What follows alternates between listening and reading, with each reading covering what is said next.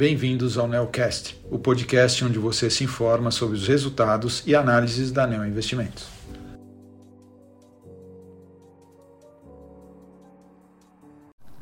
Olá, meu nome é Daniel Salomão e sou um dos gestores da estratégia de ações Equity Hedge da Neo Investimentos.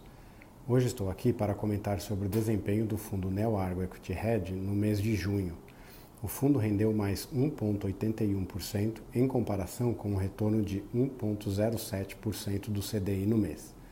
No acumulado do ano, o fundo apresenta um retorno positivo de 5% versus um CDI de 6,50%.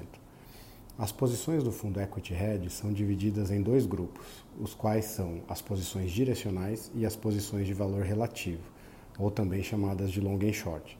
Durante o mês de junho, as posições direcionais, que representaram em média 4,70% do patrimônio do fundo, tiveram contribuição positiva de 0,35%. Aqui, os destaques foram o nosso investimento em Aliança Sonai, Vibra Energia e Natura.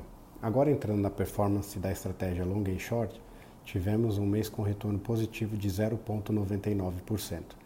Este mês, as subestratégias Estrutura de Capital e Intrasetorial apresentaram retornos positivos, enquanto a estratégia intersetorial gerou perdas.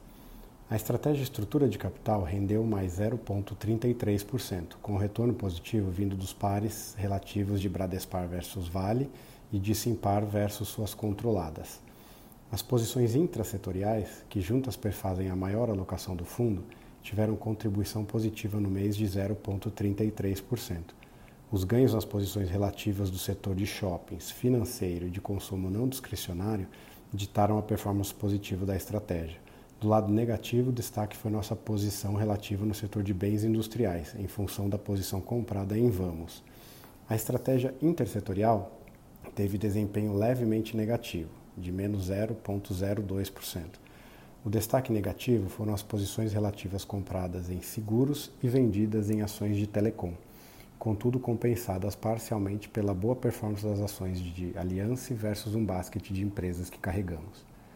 Em maio, começamos a montar posições compradas no setor de distribuição de combustíveis por meio das ações de Vibra e da Ultrapar. No início de junho, intensificamos essa compra. Esse investimento passou a representar uma das maiores posições da estratégia de ações. Nossa decisão de compra se deu pela alteração na política de preços implementada pela Petrobras que pode mudar a dinâmica do setor. A nova política deve trazer mais estabilidade de preços e um aumento da participação de mercado da Petrobras no abastecimento do mercado doméstico. A estabilidade de preços trará uma estabilidade de margens e de resultados para as distribuidoras. E o aumento de participação de mercado diminuirá a importação de combustíveis, permitindo às grandes distribuidoras ganharem mercado. Desde o ano passado, o setor tem sofrido com a volatilidade de preços de combustíveis em função de sucessivas reduções de preços, dadas as reduções de impostos e da queda no preço do insumo do mercado internacional. Essa volatilidade impactou negativamente o resultado das empresas, que hoje encontra-se muito abaixo do seu potencial e de seu histórico. Essa situação de resultados fracos e voláteis nos últimos trimestres afetou o preço das ações das empresas de distribuição. Pelos motivos descritos, achamos que esse cenário possa se reverter nos próximos trimestres e esperamos uma reação positiva das ações das distribuidoras.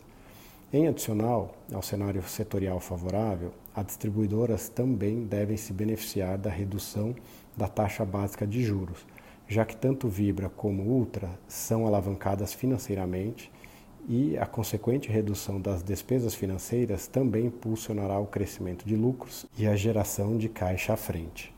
Assim, esses foram os destaques do mês de junho. Para qualquer dúvida adicional, entre em contato com a área de relação com investidores da ANEL.